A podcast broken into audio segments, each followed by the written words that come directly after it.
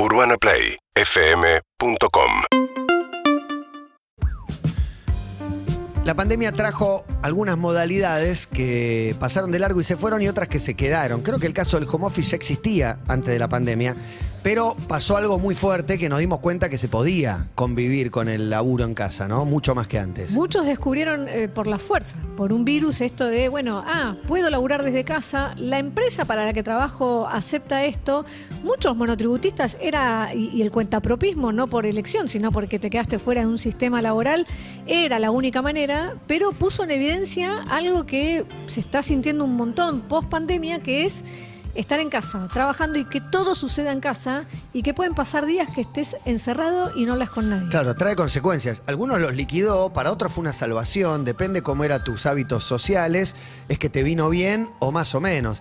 Eh, pero lo que es seguro que trae consecuencias. Y lo que creo es que nos sorprendió también que el home office lo teníamos relacionado con ese diseñador gráfico que labura con la compu, esa persona que, Que tiene- labura para afuera. Que labura para afuera y de repente dijimos, ah, una oficina de 200 empleados, de 300 empleados puede estar laburando y operativa haciendo home office y sacando esa comunidad que se, en algún momento se arma con otros compañeros. Sí, claro. Tiene sus ventajas, tiene sus beneficios, pero tiene este punto que fue en el que quisimos concentrarnos en este TP, que es el home office y la soledad.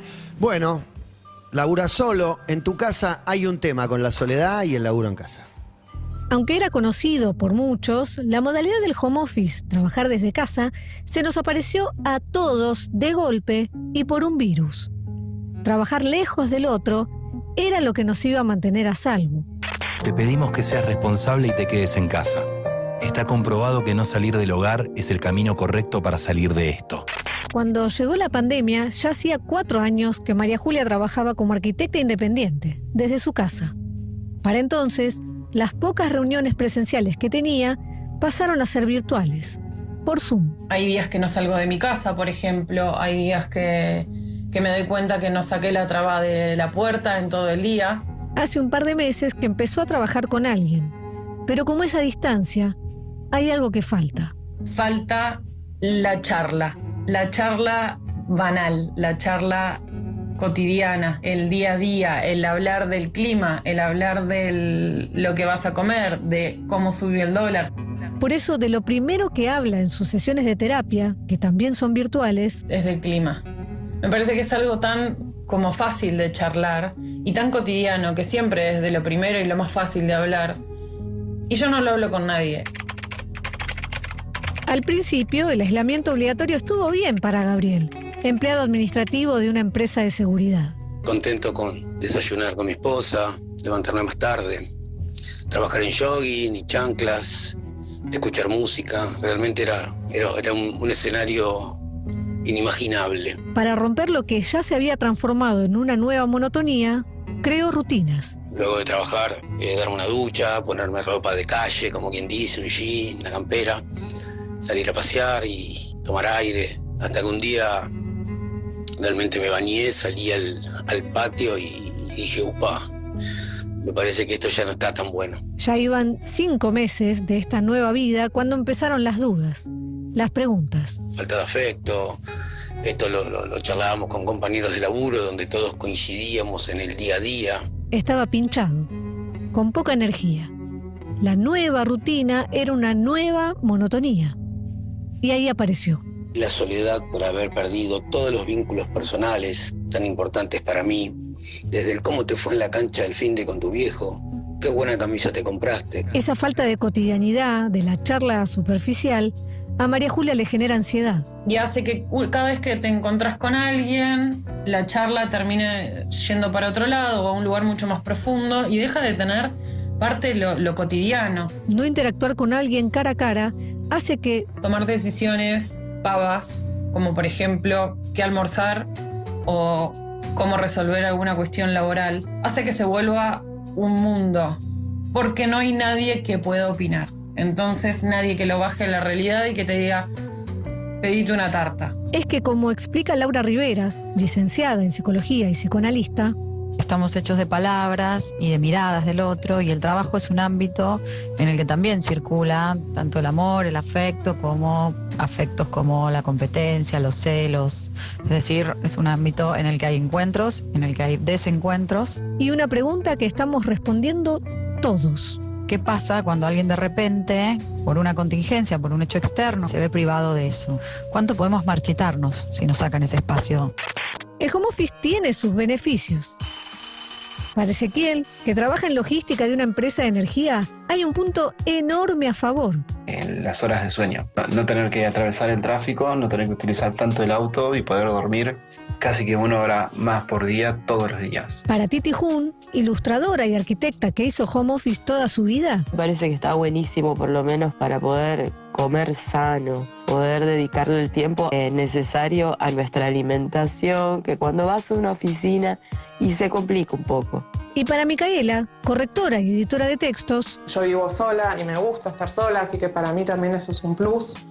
Pero también puede llegar a ser un problema esta cuestión de no encontrar un límite entre el espacio de trabajo y el espacio en el que uno vive. ordenar los espacios es un tema. La cama me llama demasiado y ponerme la compu en las piernas y laburar así en pijama. Pero bueno, también a veces me deprime encontrarme todo el día en pijama, así que nada, decido ni bien me levanto, ducharme, Y otro, dosificar la soledad. meter la compu en la mochila e irte a laburar a un bar donde puedas también, aunque sea a, a la persona que te atiende, decir un hola, buenos días, si por lo menos era una persona que, que vive sola como yo. La idea de la casa como lugar de trabajo es una continuación de la idea de que todo tiempo y lugar es tiempo y lugar de trabajo, sin corte. ¿no? Con un celular en la mano, hasta el baño puede ser la oficina. En este mundo en el que sos de acuerdo a lo que producís, en el que estamos hiperconectados, online, aún a miles de kilómetros. Pero en muchos casos, al final del día, solos, ¿no? Sin un lazo que realmente no- nos, nos afecte, nos toque. A veces Titi le escribe a sus amigas para juntarse a dibujar. Generalmente todos corren, todas corren para decir que sí, porque bueno, todo el mundo quiere un poco de compañía y también para encontrar un feedback, ¿no? Che, estoy haciendo esto, estoy encarando esto, ¿qué te parece? Aunque no todos los compañeros de trabajo son amigos, En todos se generó como cierta mayor distancia. Eh, yo por lo menos lo percibí un montón. Hubo un montón de relaciones que prácticamente se cortaron eh, y un montón de, de cosas del cotidiano, de ir a la cancha, che, ¿cómo estuviste? ¿Qué hiciste el fin de semana?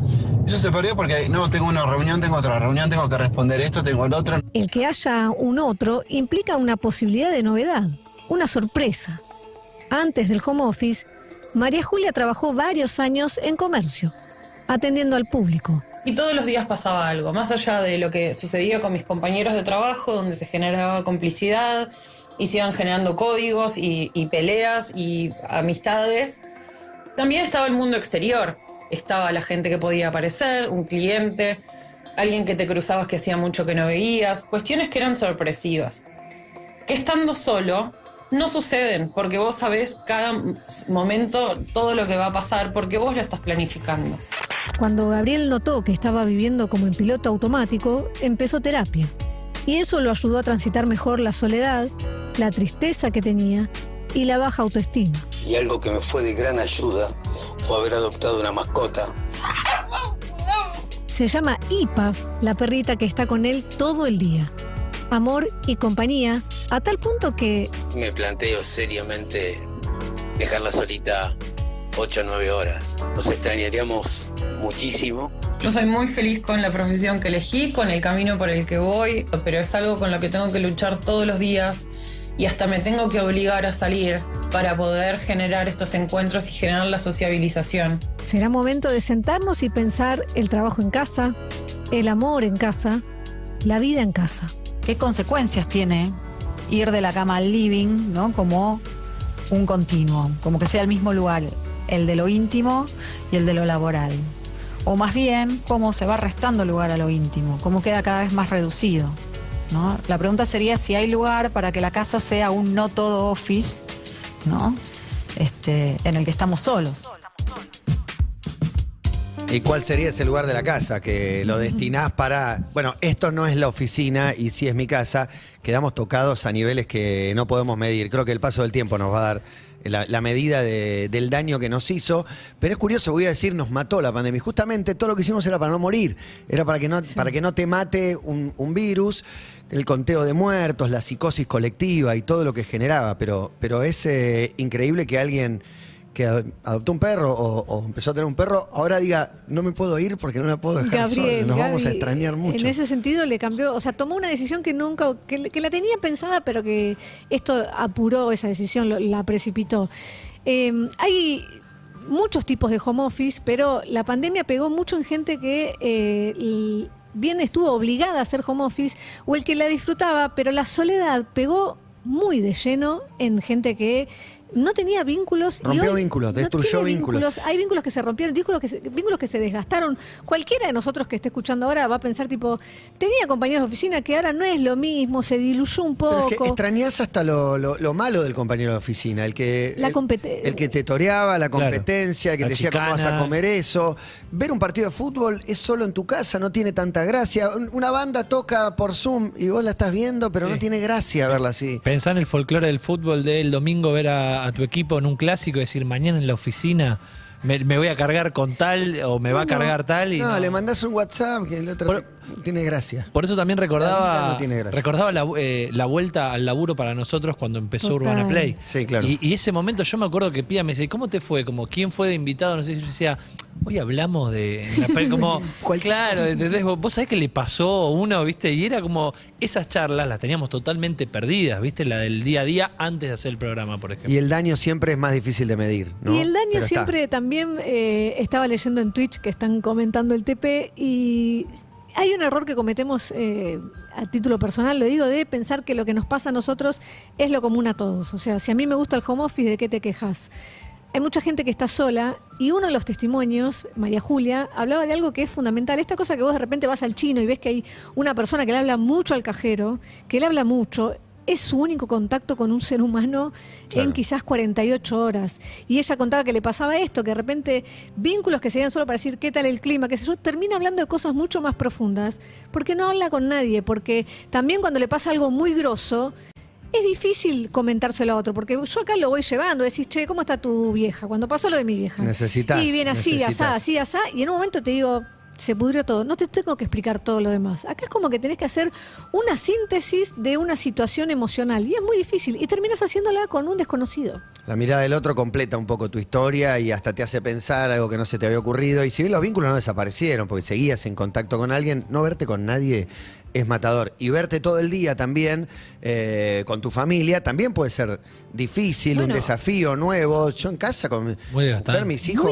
cuatro horas y, y la limpieza y la, y la Y- cocina y encargado de todas cosas que no me Y ni encargué hablar nunca. de las posibilidades geográficas, porque hay casas que vos decís, bueno, yo me encierro en una habitación y esto se transforma en oficina, y otro, la oficina es el living, y tenés que bajar la tele porque está tu, tu hijo mirando algo, porque está aburrido, está mirando YouTube, y estás compartiendo un ¿no? espacio. Viste que estaba diciendo cuál es la próxima. Bueno, no, sí, puede haber, el tema es el aislamiento, ¿no? Al margen de, de la cuestión de salud, los sanitarios, si puede haber alguna, alguna pandemia o si globalmente puede haber algún contagio generalizado. Un consejo de, de haber escuchado muchos testimonios más de los que están eh, en el TP, ser un poco más a menos con quien de repente te habla en la calle o te, te tira una pregunta y te das cuenta, eh, si paras dos segundos, que no hablo con nadie. Bueno, un toque de charla no se le niega a nadie. Mientras sigue el campeonato, va a venir Leo Gávez en un ratito porque ayer Gimnasia perdió Síguenos en Instagram y Twitter. Arroba Urbana Play FM.